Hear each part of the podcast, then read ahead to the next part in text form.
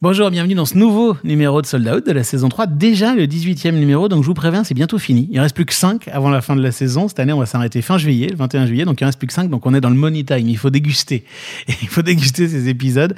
Et euh, aujourd'hui, on, a le, on a le bonheur de recevoir euh, Mélissa Saint-Fort. Bonjour Mélissa. Bonjour Marc. Bonjour, bah, je te laisse nous dire ce que tu fais, comme ça, voilà, ce sera, tu le diras mieux que moi. Ouais, je suis directrice marketing, communication et partenariat à la scène musicale. Exactement. Aujourd'hui, on a choisi de, de faire venir euh, une jeune femme qui qu'on connaît bien et qui, qui est très experte justement dans la communication, les partenariats, les réseaux sociaux d'une salle magnifique qui est la scène musicale.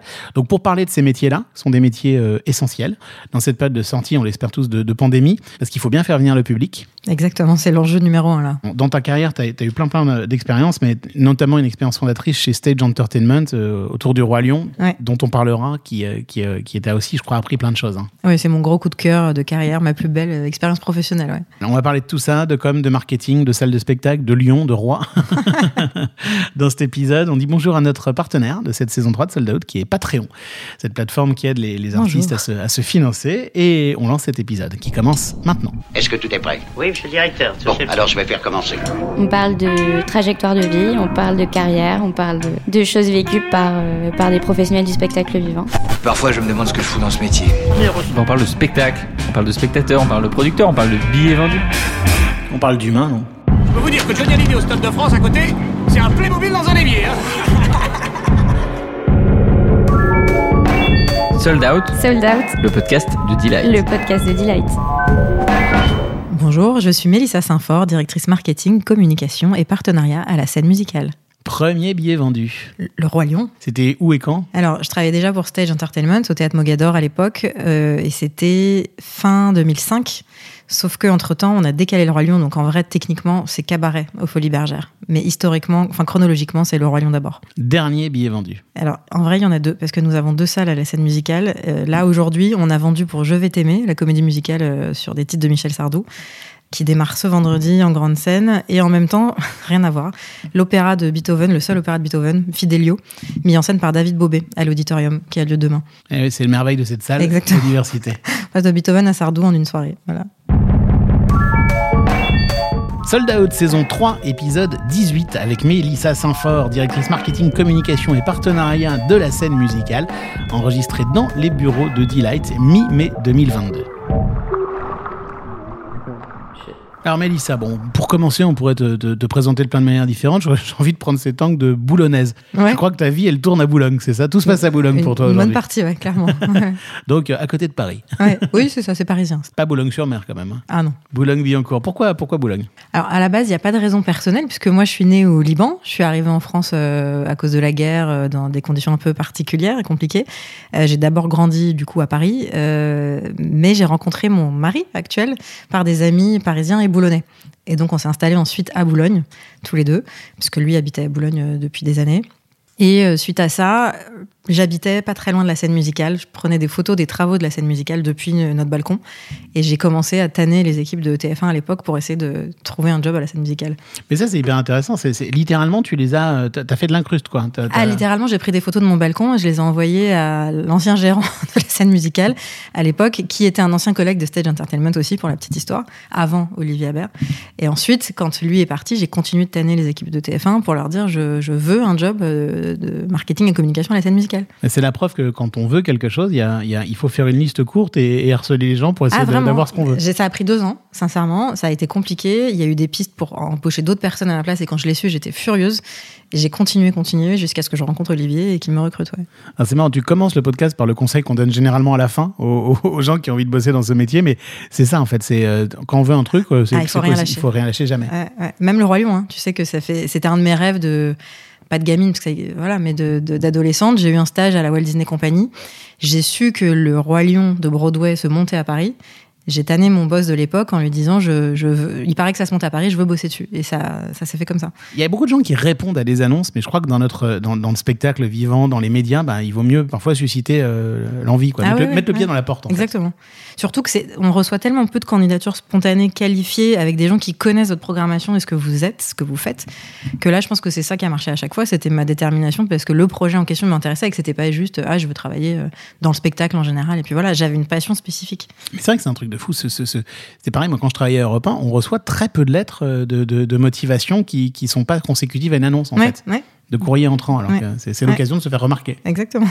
Alors, bon, peut-être que cette ténacité, justement, elle te vient de, ton, de, de, de là où tu es né et de ce que tu as Ouais. vécu. Parce que toi, tu as un parcours euh, très, très, euh, très particulier. Parce que à la fois, tu as un côté, on va, on va y revenir, Ouais. par rapport à plein d'autres invités qui ont défilé à ce micro, tu as un côté quand même très bon élève. Et très, très bon élève. Mais alors, au début, ça a commencé très, très durement parce que toi, Ouais. tu es né au Liban et tu as fui littéralement le Ouais. Liban à Ouais. 6 ans. Tu peux nous parler de cet épisode? Alors, évidemment, même si à 6 ans, tu te souviens peut-être pas Ouais, de si, tout, si, mais je- de quoi te ouais. souviens-tu? Euh, je me souviens de tout, des bombardements régulièrement la nuit, quand on se cachait dans les couloirs, dans les sous-sols, plein de voilà. Pendant deux ans, j'ai pas pu aller à l'école parce qu'il y avait le couvre-feu. Il y avait énormément de voilà de bombardements et autres. Donc ça, je m'en souviens parce que malheureusement, ça, ça marque. Euh, regarde les bruits, je sursaute facilement aujourd'hui à cause de ça.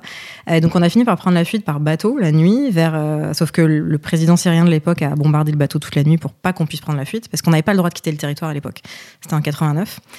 Et on arrive ensuite à Chypre, et là, c'est un changement de décor total, puisque je me retrouve sur un club de vacances euh, avec des touristes. On a perdu nos valises à l'eau, parce que du coup, le bateau a dû naviguer dans le noir euh, pour pas se faire repérer. Concrètement, tes parents ont mis tout dans des valises et vous êtes barrés, quoi. Et on a pris chacun une valise, ils ont pris 20 000 francs en poche à l'époque, donc 3 000 euros, et on est parti. Sans savoir, en quittant tout, l'appartement, euh, l'entreprise de mon père, ses bureaux avaient été détruits, donc de toute façon, il n'avait plus rien, donc plus rien à perdre.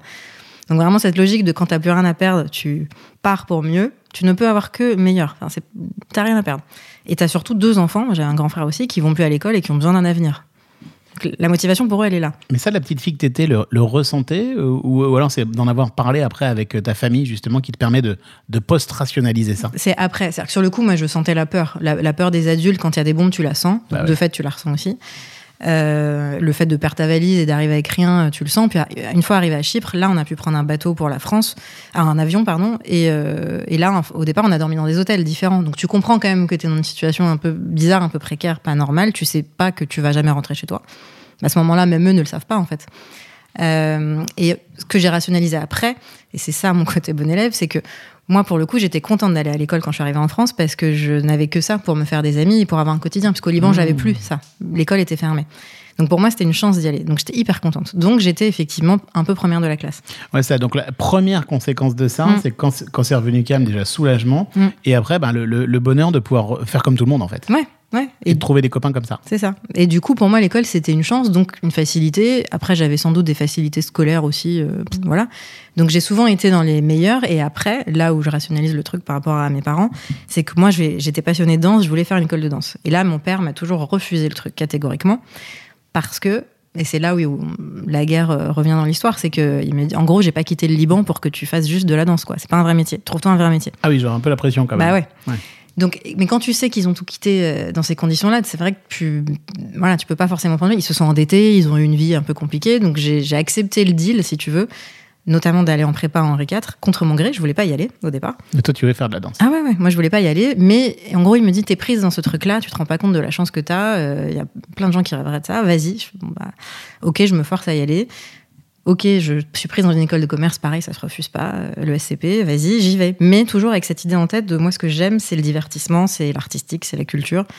Donc, comment je fais pour euh, reboucler, si tu veux, euh, ma passion et cette nécessité d'avoir un vrai métier vis-à-vis de mon père? Euh, bah, C'était ça, en fait. C'était voilà. Mais c'est ouais, c'est étonnant. Bon, déjà, euh, arrêtons-nous là-dessus. C'est vrai que les gens qui défilent à ce micro, moi, je me souviens par exemple de Luc Gorichon, je me souviens de plein d'autres qui sont qui sont venus là, qui étaient à ta place, qui dit bah oui, moi j'étais en études de médecine, je faisais ça, mais en fait j'y allais jamais parce que je, moi je dormais la journée, je chantais le soir. Ouais, et je- ouais, ouais. toi non, toi toi t'as ce, cette double face en fait. Euh, J'avais aussi cette double passe en prépa. J'allais en boîte de nuit toutes les nuits pour danser. J'arrivais quand même le lendemain matin en retard à l'école. Ouais. Et ça permet quand même de, de faire Henri IV et le SCP derrière. Ouais, bah je, je, je me débrouillais. Je, voilà, je sais pas comment j'ai fait, effectivement, mais mon père a stressé jusqu'au bout et j'ai fini par avoir quand même le SCP. Donc euh, ouais, mais Mais c'est c'est euh, c'est étonnant parce que cette double personnalité, peut-être pas la, Ouais. la boîte de nuit, mais cette, idée de vouloir danser et d'avoir le SCP, j'ai l'impression que c'est c'est quelque chose que tu euh, que, que- que- que aujourd'hui encore tu euh, tu, tu amènes avec toi parce que tu as ce côté très rationnel de management, de direction commerciale, de reporting avec des équipes, que ce soit chez, chez Stage ou dans le groupe TF1. Ouais. Et autre côté, tu as le besoin de te mettre devant euh, en, en animant toi-même des podcasts ou en étant sur scène l'autre jour avec Nikos euh, Aliagas. Ouais. Enfin, on, on- on a l'impression que tu es à la fois derrière et que tu aimes bien te mettre aussi un, un peu euh, en danger sur la scène. Ouais, ouais. Euh, bah, c'est Nikos qui m'a dit, en fait, c'est un rendez-vous avec les peurs. Et je dois avoir certaines peurs. Je n'ai pas toujours aimé être devant. Je, c'est particulier. Et pour autant, quand je le fais, j'aime bien ça. Donc, il y a peut-être un côté un peu sadomaso, mais euh, euh, la danse, j'aimais ça pour le côté très corporel de se libérer. En fait, ça te libère de plein de choses. Euh, c'est un moyen d'expression et tu n'as pas besoin de parler. En fait, tu t'exprimes, ton corps s'exprime, etc. Et donc là, aujourd'hui, je, n'ai plus l'âge et la technique pour euh, danser. Et j'ai trouvé peut-être cette parade via les interviews, via les mises en avant, entre guillemets, sur les réseaux sociaux. Euh, parce que j'en ai peut-être un peu marre que d'autres gens le fassent et le fassent moins bien. Et je me suis dit, bah, maintenant, euh, pourquoi pas, après tout, c'est ma chance, euh, allons-y aussi. Quoi. Et parce que toi, du coup, comme t'es t'es pas devenue artiste, Mm. t'es devenue celle qui parle aux artistes, ouais. euh, tu les conseillais ou tu, tu, tu as passé ton temps à essayer de les mettre en avant dans la presse, c'est ça? Ouais, ouais, oui. Un des premiers rôles que j'ai eu, que j'ai encore aujourd'hui, quand tu t'occupes du marketing, de la promo d'un projet ou d'un artiste, c'est ça, c'est faire en sorte qu'il soit vu par le public sur les réseaux sociaux ou en télé ou en presse, etc. Donc, tu as un rôle de relation presse avec des attachés, de presse, euh, de faire en sorte que euh, les médias parlent de cet artiste ou de ce projet, sauf que les journalistes te disent toujours Attends, là, il me faut un nouvel axe, là, il me faut un nouvel angle, là, j'en ai déjà parlé, je veux pas. Là, j'aime pas, ça m'intéresse pas. Et puis, au final, tu te rends compte que c'est très compliqué de réussir à les caser au bon endroit, que très souvent, ce sont les mêmes questions qui leur sont posées à chaque fois, que c'est un peu barbant pour le spectateur aussi, euh, et que l'artiste lui-même, il tourne en boucle et qui sait pas forcément répondre aux questions ou qui répond toujours la même chose. Euh, et très souvent, il est en promo que dans le cadre de la promo de son disque via la maison de disque. Sinon, hors de ce cadre-là, tu ne peux pas accéder à l'artiste. Et donc tu t'es dit, il faut qu'on bra- qu'on braque la banque en fait, qu'on trouve d'autres solutions. Et, c'est- et du coup, bah, moi j'ai l'idée d'autres formats et je vais les, je vais les fabriquer moi-même. Exactement. Ouais. C'est comme ça qu'est venue l'idée des podcasts euh, emportés par la scène, aussi parce qu'on quoi était les podcasts emportés par la scène? Alors, les podcasts emportés par la scène, euh, c'est un podcast de marque pour la scène musicale qui est fait avec TF1, qui a été créé pendant les différents confinements. Les artistes n'avaient plus accès à la scène, le public non plus, le live nous manquait, et on s'est rendu compte qu'il n'y avait aucune interview qui existait euh, pour parler des coulisses du live de manière générale. Des coulisses des répétitions d'un concert, leurs meilleures émotions sur scène, leurs souvenirs, etc. Comment ils préparent une tournée? On leur demande toujours comment tu as préparé cet album. Alors j'ai répété dans mon studio, dans ma cabane, j'ai écrit telle chanson parce que j'étais déprimée, machin. Mais jamais on ne leur demande comment ils ont imaginé la scéno, avec qui ils ont travaillé pour telle tournée, etc. Pourquoi des stades, pourquoi des petites salles, pourquoi tu as des artistes qui à 20 ans se lancent déjà sur un zénith, d'autres qui au contraire font la tournée des bars avant de se lancer. Moi, je trouvais ça intéressant. Et en fait, ça n'existait pas. Et on s'est dit qu'il fallait mettre ça en lumière. Et c'est vrai que le contexte à l'époque euh, des confinements s'y prêtait vachement, puisque les gens avaient envie en fait de retrouver ça. Mais ce qui, est, ce qui est marrant, c'est que normalement, toi, ton boulot, c'est de discuter avec tes équipes et de re- que quelqu'un, à la limite, dans tes équipes, te propose ce concept et que toi, tu le défendes avec ta direction, que tu trouves les budgets, que tu confies ça à une agence. Ouais, mais alors pourquoi toujours confier les choses à des agences ou à tes équipes si Tu as aussi le- encore le droit d'avoir des idées, même quand tu as 38 ans? Enfin, j'en ai encore, j'en ai tout le temps des Même idées. à 49 ans, Voilà. non, mais évidemment, mes, mes équipes, elles me proposent des idées. Là, elles sont en train de développer euh, d'autres euh, interviews vidéo pour faire découvrir les métiers justement de- du spectacle et les métiers de, de coulisses notamment. Il y a plein d'idées qui viennent comme ça, mais là, je trouve que celle-là, c'était la mienne. Voilà. Ouais, mais ce qui est génial, mais ce que je trouve hyper intéressant, c'est pas tellement que ce soit ton idée, c'est que tu vas jusqu'à la fabriquer Ouais. et quelque part à te mettre à- en danger. Je pourrais presque même dire te mettre un peu à nu, te Ouais, mettre, ouais, vrai. de, de- voilà, de- te dévoiler en fait, puisque euh, c'est toi qu'on voit à l'image en fait. Quoi. Oui. Donc tu, tu te mets en danger quoi, littéralement. Ah oui, clairement. Et je savais aussi que les, les gens risquaient de questionner ça. Euh, J'en étais consciente, mais c'était un budget déjà de payer un journaliste externe. Et puis on s'est dit, il connaîtra pas forcément mieux que moi le sujet des coulisses du live. Moi, ça fait 17 ans que je suis en coulisses d'un spectacle ou d'un concert. Je suis littéralement derrière la scène, dans les loges, derrière le guichet billetterie, à droite à gauche. Donc je, je connais tout ça et je connais aussi le montage d'une tournée. C'est-à-dire les réflexions qu'on a avec un artiste de quelle salle tu vas faire, à quel tarif, etc. etc. Un journaliste externe n'a peut-être pas cette connaissance-là, donc aurait peut-être pas eu le même feeling pour faire le jeu de questions-réponses et du coup de l'improviser aussi, d'avoir vraiment cette, cette logique de dialogue comme on a là, plutôt que d'un truc complètement préécrit, euh, hyper charté pour euh, Télérama ou je sais pas qui. Euh, mais je savais que c'était une mise en danger et que bah, quelques personnes risquaient de dire Mais pourquoi elle, attends, pour qu'elle se comprend, machin. Mais j'assume, c'est pas grave. Tu t'en fous même en fait, même ça t'amuse en fait, non? Un peu, ouais. Sold Out. Sold Out, le podcast de Delight. Alors, la- la- la- les premières personnes que tu as harcelées, c'est Stage Entertainment Ouais. pour arriver à C'est- rentrer. C'est un monsieur qui s'appelle Eric Paul Discuisen, euh, que je croise encore aujourd'hui, euh, qui à l'époque envisageait de monter Stage Entertainment en France. Il était hollandais. À l'époque de voilà, faire venir le Roi Lion à Paris, je l'ai su via Disney, je l'ai contacté, il m'a sollicité, il m'a embauché direct. Ils avaient besoin de jeunes équipes qui avaient envie de monter le truc à Paris et on a créé Stage. À l'époque, on était trois. C'était une vraie start-up. Euh, ils ont racheté Mogador et à partir de là, les équipes se sont montées. On est passé de 3 à 10, 20, 50. Après, ça s'est réduit parce qu'il y a eu quand même une belle phase euh, un peu dorée qui après euh, n'était pas forcément rentable. Donc, euh, Bah, eu- Après, il fallait faire les choses sérieuses.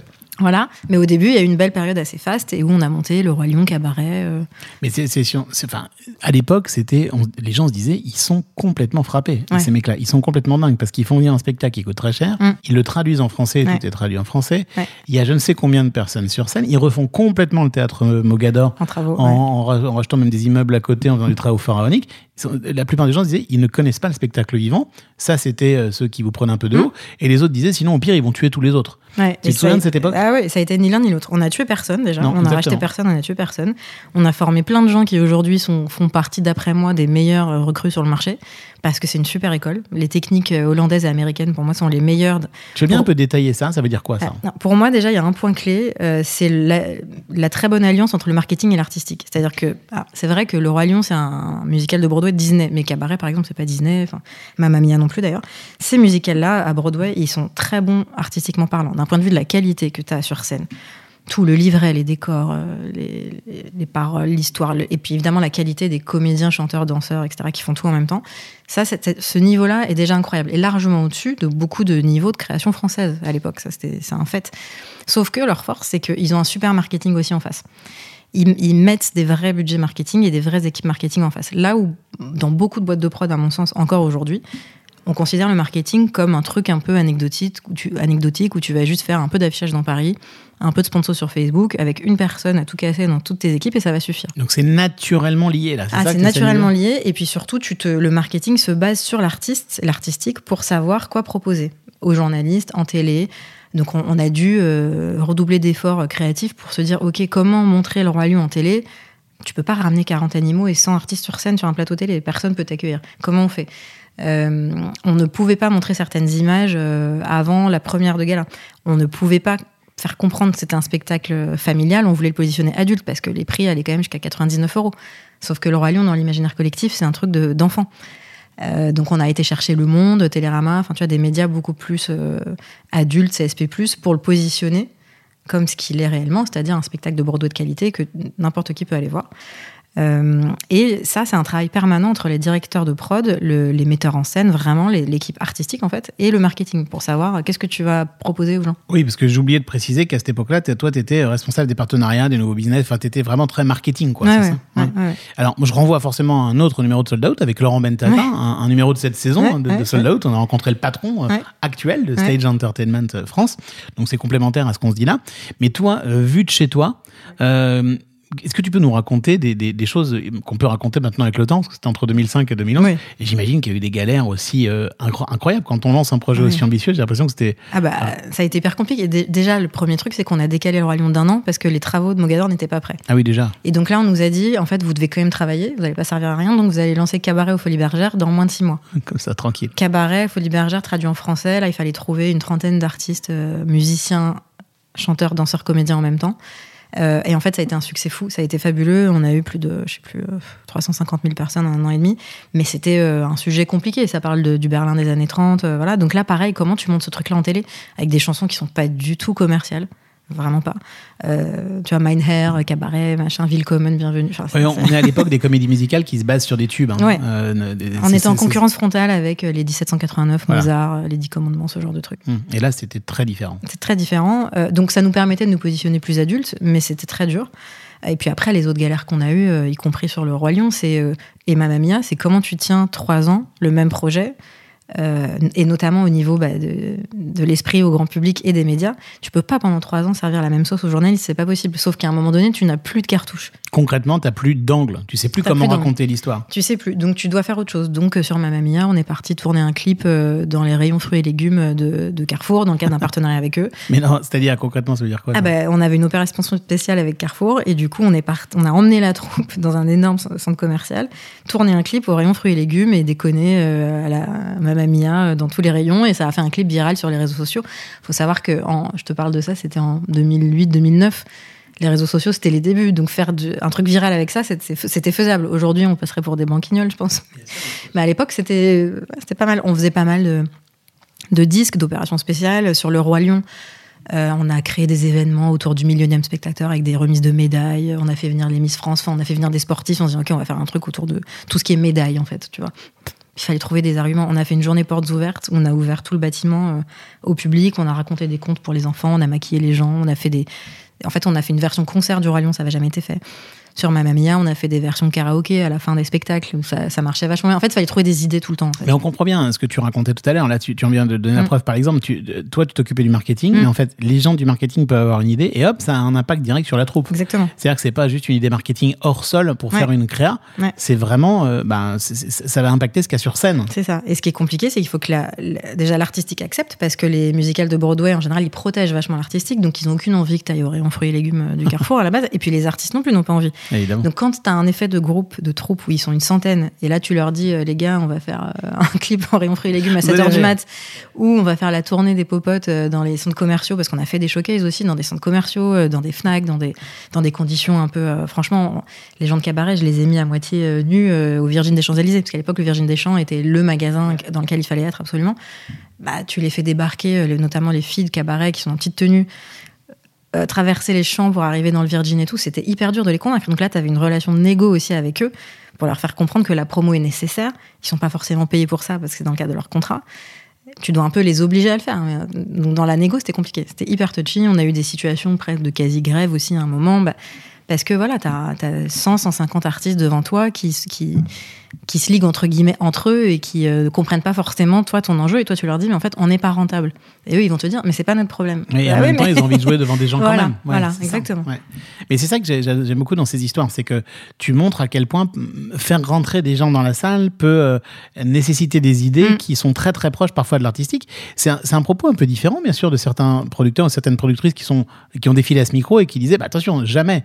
Ouais. L'intention artistique, elle est très pure. Et euh, voilà, mais c'est- une autre manière de faire en fait. C'est une autre manière, c'est pour ça que je parlais de la méthode américaine, entre guillemets, c'est une autre manière, et c'est la seule manière pour moi de tenir dans la durée quand tu as des spectacles sur 1, 2, 3 ans, et quand tu dois, quand as un break à 70-80% de remplissage, Alors, comment après, tu veux faire? on, le- explique pour les Ouais, gens. Le taux de remplissage, voilà.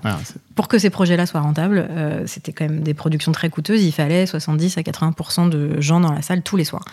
Et on tous a les eu- soirs, tous les soirs. Tous les soir, soirs, un soir tu as 60%, le lendemain, il faut avoir 100%, Exactement. sinon tu perds de l'argent.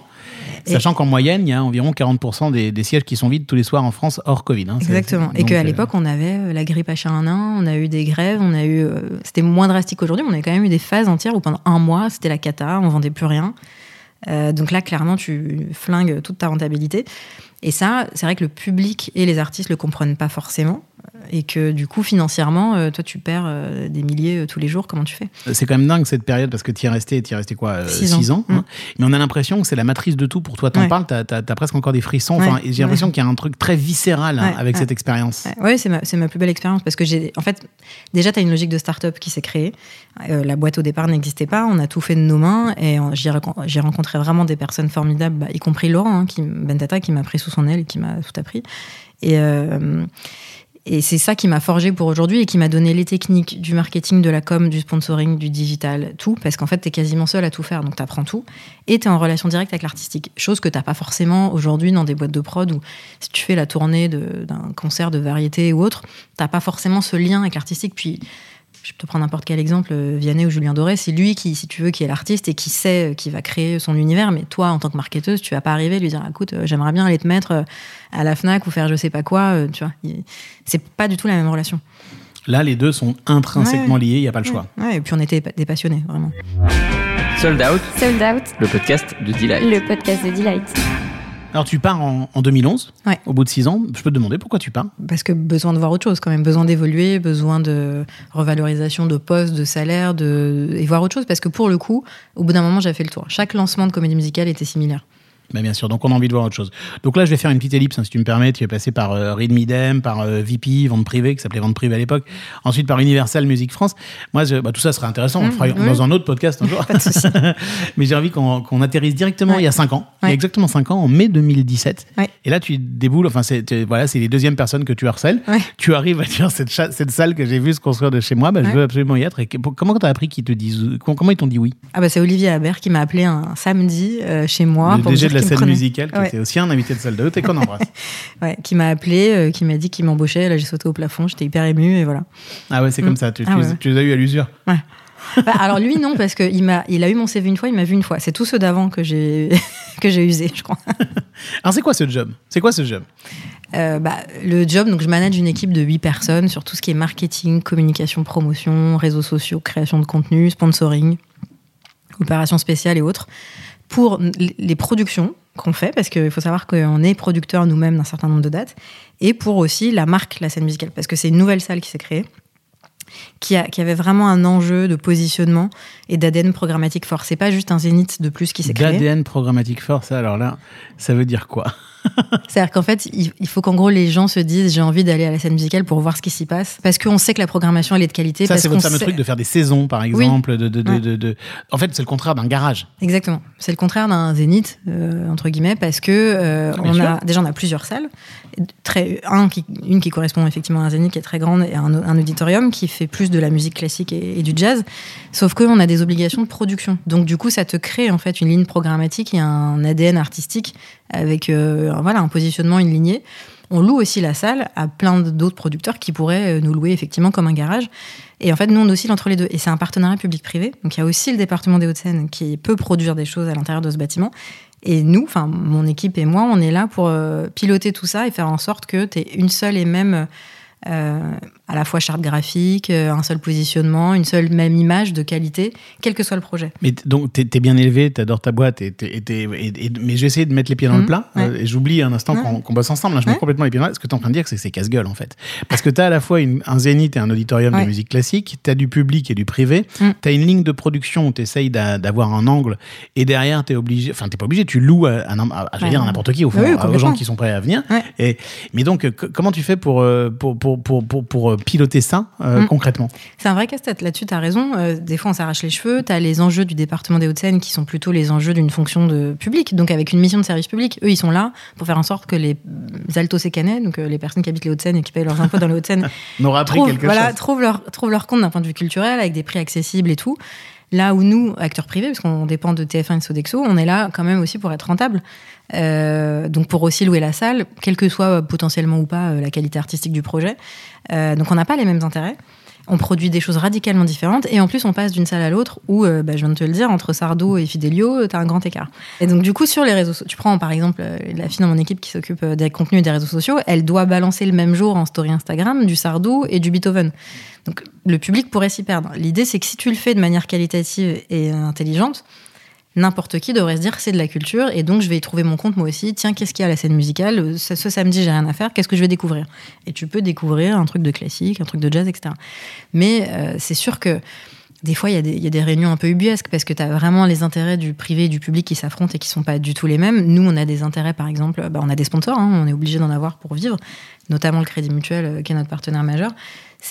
Bah, tu peux avoir des, voilà, des discussions sur la taille d'un logo entre ton sponsor majeur et celui du département qui a fondé le bâtiment. Comment tu fais pour gérer ça? Et ouais, tu as des changements de créa des fois de dernière minute, tu as des discussions un peu longues, un peu compliquées. euh, ouais. Et toi, tu essayes d'être la garante du positionnement dans tout ça. Quoi. Ouais. De- que- quelle est quand même une identité, cette salle? Ouais, exactement. Du positionnement, d'identité et surtout de la vente de billets. Parce que derrière, on n'oublie pas que, que ce soit public ou privé, notre site internet, il est là pour vendre du billet. La data qu'on collecte euh, avec vous, elle nous sert à tous. Donc, comment on fait pour récupérer un max de data, que ce soit celle de Sardo ou de Beethoven, pour qu'on l'ait dans notre base et qu'on s'en serve après pour autre chose? Et alors, et- absolument, bien sûr, évidemment, c'est ça qui est génial. Et, mais mais c'est quoi ce positionnement, si on devait le résumer en un mot? C'est le lieu de toutes les découvertes musicales possibles, de tous les spectacles, et le- un lieu de qualité et un lieu d'expérience. Parce que tu as plusieurs salles, tu as des restos, tu as des jardins, etc. Donc en fait, tu y viens, tu t'y sens bien, tu repars avec des émotions que tu n'oublieras pas, quel que soit le projet que tu es venu voir. Et tu auras toujours quelque chose qui te correspond. Ouais, c'est ça. C'est-à-dire que le, le lieu doit devenir une destination Ouais. plus à limite que les, les contenus que, qui, qui y sont proposés. Exactement. Ouais. Ouais. Et ça, euh, le- tu, tu as l'impression, vous monitorez ça, tu as l'impression que ça, ça rentre dans l'esprit des, des, Ah oui. des gens dont j'ai oublié le nom. Les ouais. ouais, même les Parisiens. euh, oui, oui, ça rentre parce qu'il y a cinq ans, clairement, c'était difficile. Les gens nous ont regardé arriver, euh, encore une nouvelle salle, euh, elle est loin, alors que pas du tout. En fait, on est ligne 9, on est, on est Parisiens quasiment. Mais tu avais beaucoup de gens dans le métier qui, qui nous disaient, vous y arriverez jamais, etc. Alors, c'est sûr que le Covid n'a pas aidé, mais en fait, on a eu une croissance quand même hyper forte. Et même là, pendant le Covid, on a lancé euh, des nouveaux formats marketing autour de la musique classique, ce qui est quand même vraiment un univers compliqué, qui marche mieux aujourd'hui sur la cible justement des trentenaires, quarantenaires que notre cible historique euh, plus senior, on va dire, sur le classique. Parce que, en termes de marketing, on a su mettre des outils digitaux modernes euh, sur de la musique classique et en fait ça marche malgré le Covid. sur des dates de jazz euh, comme Marcus Miller récemment, on a fait beaucoup plus qu'il n'avait jamais fait avant dans, à l'Olympia ou Playel auparavant, malgré le Covid. Donc en fait, quand tu as les bons outils, on arrive à vendre euh, et à faire du volume grâce aussi à, tout ça, tout ce travail de positionnement, mais ça a pris du temps. Moi, j'ai une question qui me sidère sur ton boulot de, de Diacom, aussi responsable des réseaux sociaux. Et tu, tu, as, donné ton âge tout à l'heure, donc je me permets de rebondir sur ces 38 ans. Euh, est-ce qu'à un moment, on n'a pas peur d'être largué sur le, next big thing qu'on voit pas, genre TikTok ou le truc qui va. Le truc moi, par exemple, TikTok, ça y est, c'est le truc qui m'a perdu. Mais, mais euh, bon, tu vois ce que je veux dire? Est-ce est que tu n'as pas peur de, ne pas être capable de challenger tes, tes équipes ou les gens avec qui tu bosses sur ça? Ah si, tu as, tout le temps, effectivement, je me dis, mais il faut que je sois à la page en permanence. Là, c'est plus TikTok, c'est les NFT, le metaverse. Alors, exactement. Alors, l'avantage, c'est que dans nos équipes, on a toujours des stagiaires, des alternants et pas mal d'équipes stables qui sont beaucoup plus jeunes que moi. Déjà, tu te bases aussi sur eux. Tu te fais raconter les choses Bah ouais, ils sont là aussi pour voir les nouvelles tendances. Donc, typiquement, TikTok, on s'est posé la question d'ouvrir un compte ou pas. Et vu le temps que ça prend par rapport à la rentabilité que ça peut nous amener, nous, par rapport à l'âge de l'audience, on a décidé de pas le faire pour l'instant peut-être qu'on changera d'avis l'année prochaine. Pour l'instant, on assume le fait de ne pas y aller. Moi, après, j'ai des enfants qui ont des âges très différents, donc ça me permet de rester à la page aussi via leur propre téléphone. Euh, notamment TikTok, c'est un vrai sujet, c'est compliqué, ils peuvent passer des heures devant. Euh, mais ouais, demain, le sujet, ça va être la NFT, le metaverse. Alors, euh, on s'est posé la question, pareil, les coûts de développement que c'est par rapport à ce que ça va nous amener, nous. Je suis pas convaincu. C'est très virtuel, c'est très. forcément suivre ça dans celle d'autre la mm. saison prochaine, mm. notamment tout ce qu'on appelle le mm. Web 3, quoi. tous ces, je ne vais même pas expliquer exactement ici ce que c'est, parce que sinon on va partir pendant, pendant des heures. Mais l'idée, c'est d'essayer de, de, vendre des œuvres digitales, quoi, finalement. c'est ça. Qui peuvent être des billets d'ailleurs. Oui, c'est ça. Tu peux vendre des billets 3D euh, en ligne, et puis derrière, tu restes euh, propriétaire d'une photo de l'artiste toute ta vie sur ton ordi, puis ça prend de la valeur et tu le revends en enchères. On a l'impression que tout ça, tu comprends, tu, tu, tu gères, mais ce qui t'intéresse vraiment, toi, c'est ce mélange marketing artistique. Ouais, ouais, ouais, Oui, et ce qui fait que ça va vendre derrière. Ouais, est-ce, que, ah ce qui fait que ça va vendre que Moi, par contre, il y a un truc, et c'est toujours pour ça que j'ai bossé dans le privé, c'est parce que je reste euh, euh, consciente de la nécessité d'être rentable. Moi, tu vois, faire de la création pour euh, claquer des millions pour un truc qui est vu par personne, je vois pas l'intérêt. Je trouve que c'est, tu vois, à un moment, il y a une conscience aussi à avoir par rapport à, au denier des gens. Et du coup, moi, tous les projets sur lesquels j'ai travaillé, le but derrière, c'était quand même de rester rentable ou de faire attention et de faire en sorte que ça performe. Si ça performe pas, nos campagnes, on les coupe. On arrête. Ouais. Et, parfois, on fait quand même un peu des, trucs d'image un peu corporate, comme ce film sublime que vous avez fait pendant le, confinement. Là. Ouais, le retour live. Oui. oui, alors là, effectivement. C'est pas fait pour vendre, là. Non, là, effectivement, c'est une vidéo où on va clairement, effectivement, dépenser de l'argent pour le tournage et pour la sponsor de la vidéo derrière. Mais comme elle est là, tu as des fois des sujets d'image où tu vas mettre peu d'argent. La production du clip n'a pas été si élevée que ça. Mais elle a été très, très viralisée gratuitement par beaucoup d'artistes parce que la vidéo était très belle. Ouais, tu nous la racontes, cette vidéo? Ouais, en fait, on, ça faisait un an que les salles étaient fermées. Euh, vraiment un an, donc mars 2021, et on se dit, ok, on va filmer des artistes dans nos salles vides, euh, mais de manière très poétique, à la fois pour montrer le lieu et à la fois pour euh, donner envie aux gens de revenir dès, dès, le moment où ça va rouvrir, et de mettre aussi les visages à la fois de nos spectateurs, donc on a fait venir quelques spectateurs fidèles, et les visages aussi de quelques personnes des équipes, pour montrer qu'en fait, c'est un triptyque qui ne s'arrête jamais entre l'artiste, le spectateur et les équipes en coulisses, équipe technique, équipe de prod, etc. On a voulu mettre ça en avant, mais de manière artistique, euh, voilà, qualitative et jolie. Et on a fait ce clip-là. Il a été, euh, il a très bien marché. Il a été fortement relayé. Et ça nous a pas coûté grand-chose au final. Donc là, c'est de l'image utile moi. Et euh, est-ce que, est que, est que toi, la prochaine étape, elle n'est pas uniquement du côté de la prod, justement, de faire un peu fade out ou de, laisser partir le marketing et d'aller plus vers les contenus, vers la prod? Est-ce que tu, te sens, euh, tu sais pas encore? Ah, J'aimerais bien, j'ai pas, j'ai plein d'idées, tu vois, de projets. À une époque, j'avais des idées de comédie musicale, etc. Ah, carrément. ouais, ouais. Maintenant, euh, tu vois, les budgets que ça demande, le risque, aujourd'hui, il y a quand même un risque financier qui est très élevé. Il n'y a aucun projet qui est sûr c'est quand même très compliqué. Moi, personnellement, j'ai pas les reins assez solides financièrement pour me dire je me lance là-dedans. Et puis, clairement, je ne lâcherai jamais le marketing. J'aurais trop de mal à confier les clés à quelqu'un qui le vendrait différemment. Donc, je... Ou alors, je monte ma boîte de prod. Écoute, on verra bien. bon, tu peux venir hein, pour, la, pour la dernière question. Est-ce que toi, tu as envie, euh, à ton tour, de, de, faire appeler, de te faire envoyer plein de messages par des jeunes gens qui euh, rêvent de la scène musicale? Ah oui, avec plaisir. Euh, moi, je donne des cours, tu sais, des fois en école aussi. On reçoit, comme je te disais, on a au moins un stagiaire et deux alternants chaque année dans notre équipe marketing com. Et je trouve que c'est de plus en plus difficile de recruter les bonnes personnes et de tomber sur des profils vraiment motivés par notre projet. Je reçois plein de profils oui, je veux bosser dans la culture, euh, machin, mais tu sais pas trop. Euh, voilà. Et euh, j'aimerais bien avoir effectivement des candidatures spontanées de gens vraiment intéressés, passionnés et qui nous font une lettre personnalisée dédiée, pas un truc standard. Ben non, mais c'est vrai. Je, suis, je partage ce constat par ailleurs. c'est- vrai. On n'a pas idée. Parce qu'on en, on en croise par ailleurs des gens passionnés qui savent pas comment s'y prendre. Bah ouais, ouais, mais en fait, euh, il y a toujours moyen de trouver, en vrai. Tu sais, tu sais très bien, tu trouves nos, nos noms sur LinkedIn, et tu nous écris, et à force de nous harceler, bah, on finira par vous répondre. En général, euh, ça finit par marcher. Bon, bah prenez ça comme une proposition. Merci beaucoup, Mélissa. Merci à toi. À bientôt. À À bientôt. bientôt.